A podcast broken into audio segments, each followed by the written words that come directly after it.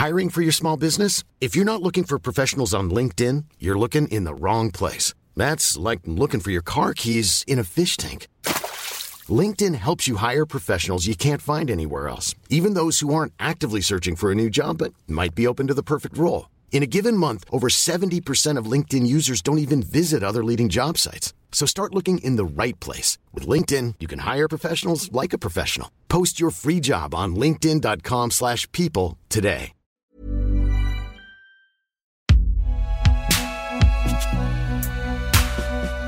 Sculpté par.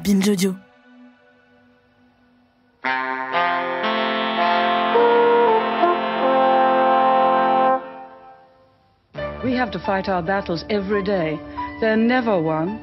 You've got to sell your goods every day. You've got to be efficient every day. You've constantly got to think of the morrow. It's a daily battle for each and every day.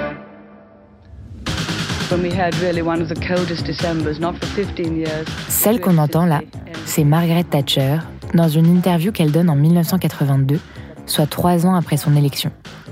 Quand elle est arrivée au pouvoir, Thatcher a tranché radicalement avec tous ses prédécesseurs en voulant gouverner autrement. En voulant être la première ministre non de consensus, mais de conviction. Et pour cela, celle qu'on appelle la Dame de Fer a choisi d'exercer son autorité dans toutes les sphères possibles du pouvoir. Politique économique libérale dure, multiplication des privatisations, baisse des impôts et hausse accrue des tensions dans le pays. Qui connaissait Bringston avant dimanche? Ce quartier sud de Londres, ni plus pouilleux ni plus triste que d'autres. Quelques heures ont suffi pour transformer des pubs en amas calcinés. Le déchaînement brutal d'une communauté qui se sent tout à la fois incomprise et rejetée. Ces heures ont fragilisé l'Angleterre des années 80.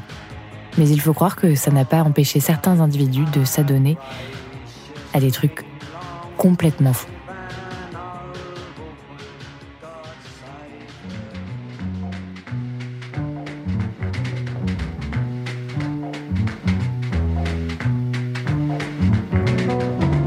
Connaissez-vous l'histoire de Michael Fagan?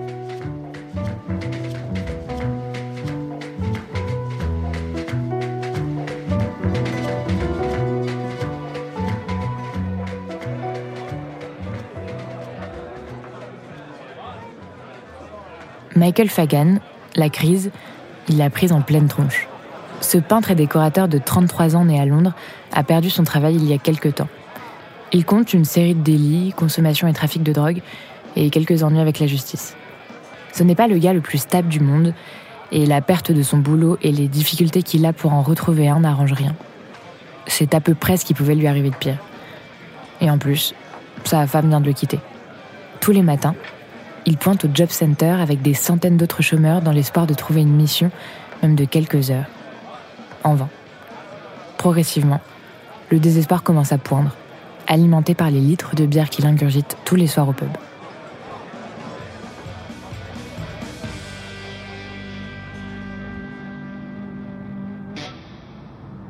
Un soir, début juin, toujours en 82, vers 23h, Michael marche dans les rues de Londres.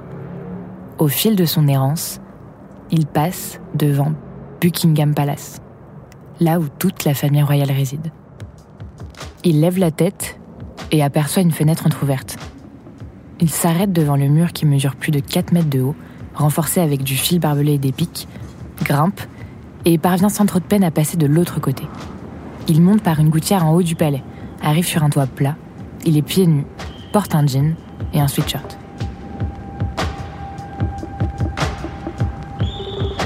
Michael descend par une autre gouttière pour arriver au troisième étage.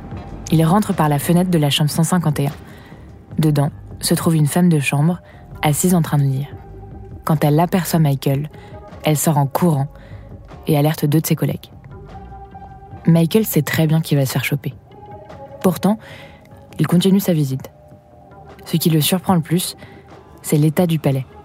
Poussiéreux, le plancher grinçant, avec de vieilles tapisseries, de vieux rideaux, des vieux meubles, somme toute très ordinaires. Michael traverse le couloir regarde les peintures, les portraits royaux, les noms écrits aux portes. Il entre dans une pièce où se trouve un trône. Il s'y assoit quelques minutes, puis reprend sa route.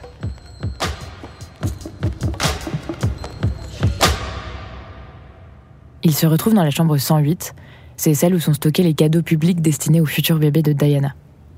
Pendant ce temps, les trois femmes de chambre ont appelé la sécurité. D'un coup, Michael, qui attendait sagement que quelqu'un arrive, a un éclair de lucidité. Mais qu'est-ce que je fous là, bordel? Quand les gardes ouvrent la porte, Michael a déjà disparu. Il ne laisse derrière lui qu'une bouteille de vin rouge californien, à moitié entamée.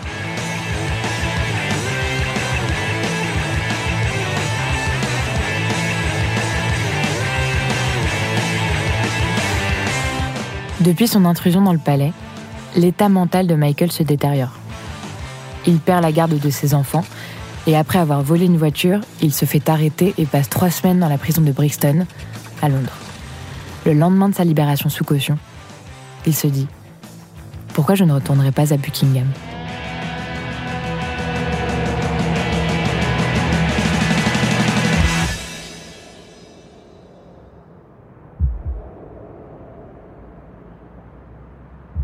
C'est ainsi qu'en ce matin du 9 juillet, vers 5 heures, alors déjà très imbibé de whisky, il traverse St. James Park.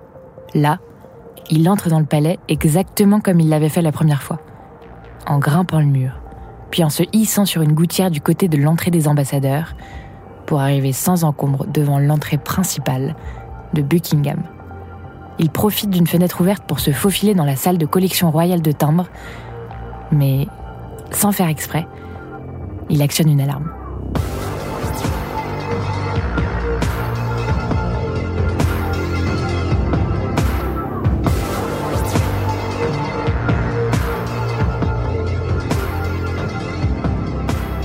Michael ressort, grimpe sur une gouttière, monte jusqu'au toit plat, enlève ses sandales et ses chaussettes. Il est agile. Par un rebord étroit du bâtiment, il arrive devant une autre fenêtre ouverte, à croire qu'elles le sont toutes dans ce palais, qui donne sur un bureau. Il se balade dans les couloirs sans que personne ne croise sa route. Un employé l'aperçoit, mais ne trouve pas la présence de Michael suspecte. Il se met à marcher plus vite. Il sait très bien où il veut aller et comment y parvenir. Il arrive donc devant la chambre de la reine.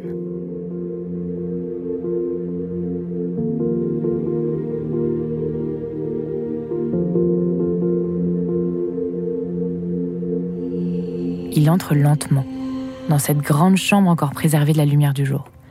Il voit bien quelqu'un dans le lit, mais pour en avoir le cœur net, il tire un des rideaux pour y voir plus clair. La reine se réveille, se dresse paniquée sur son lit en lui demandant ce qu'il fait là. Michael lui dit de faire moins de bruit, qu'il ne veut pas lui faire de mal. Elle tente d'appeler la sécurité avec sa cloche d'alarme. Mais personne ne répond. Le garde de nuit est parti à 6 heures du matin. Le valet est dehors en train de balader les chiens. Et une femme de chambre fait le ménage dans une autre pièce. La reine appelle depuis son téléphone de chevet le réceptionniste du palais, qui contacte la police, qui n'arrive toujours pas.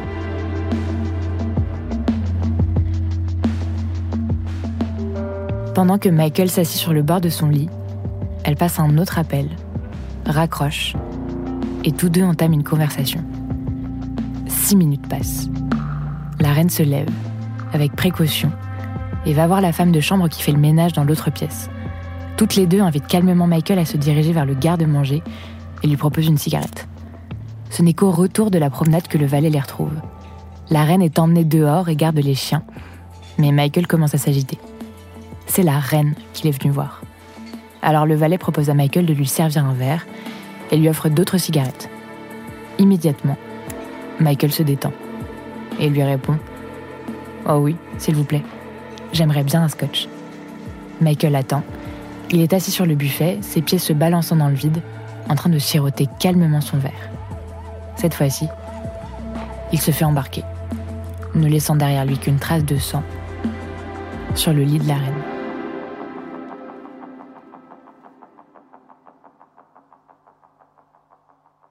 Le 23 septembre 1982, Michael Fagan est jugé au Palais de justice de Londres, le tribunal historique de la ville, plutôt habitué à être le théâtre des procès de grandes affaires criminelles.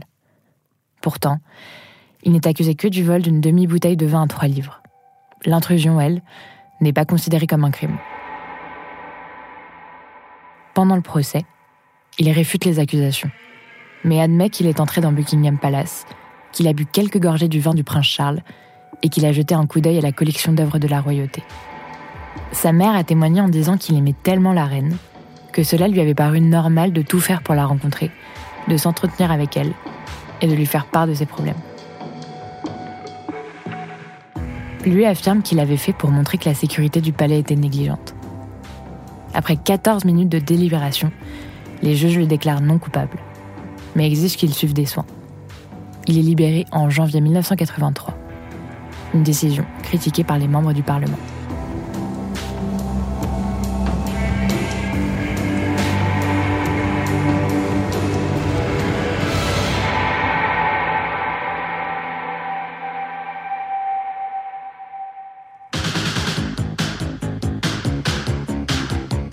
Cette histoire est considérée comme la plus grosse faille de sécurité de la royauté du XXe siècle. Le manque de réactivité des policiers en service a été très largement critiqué. Immédiatement après l'incident, tous les systèmes de sécurité de Buckingham ont été vérifiés et remis en état. Après la visite de Michael, la législation a changé. C'est en 2007 que l'intrusion dans Buckingham Palace est devenue un crime. Et lui a connu un autre moment de célébrité. En 1983, il enregistre une reprise de God Save the Queen des Sex Pistols avec le groupe de punk Bollock Brothers.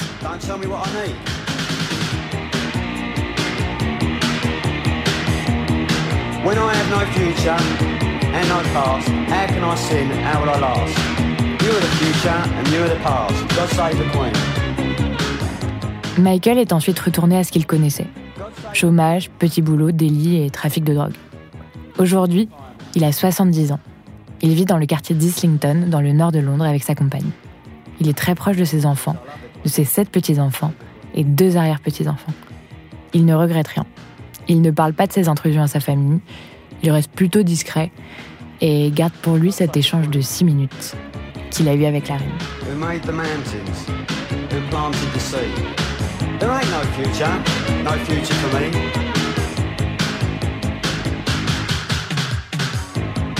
God save the Queen.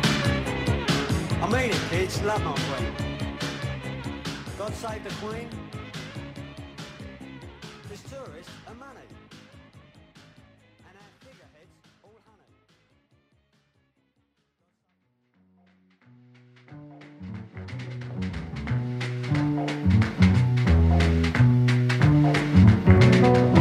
Héros de cette histoire, Michael Fagan, autrice et narratrice, Juliette Livartowski. Réalisateur, Geoffrey Puitch. Recherchiste, Cyrina Zouaoui. Générique, François Clot et Thomas Rosès. Connaissez-vous l'histoire? Car l'histoire, c'est nous.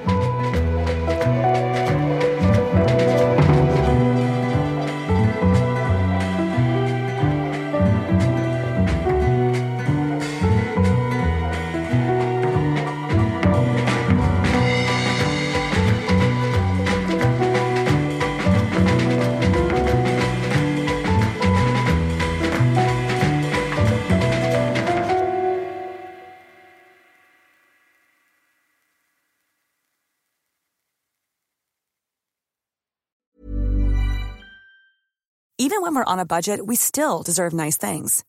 Quince is a place to scoop up stunning high-end goods for 50 to 80% less than similar brands. They have buttery soft cashmere sweaters starting at $50, luxurious Italian leather bags, and so much more. Plus, Quince only works with factories that use safe, ethical, and responsible manufacturing.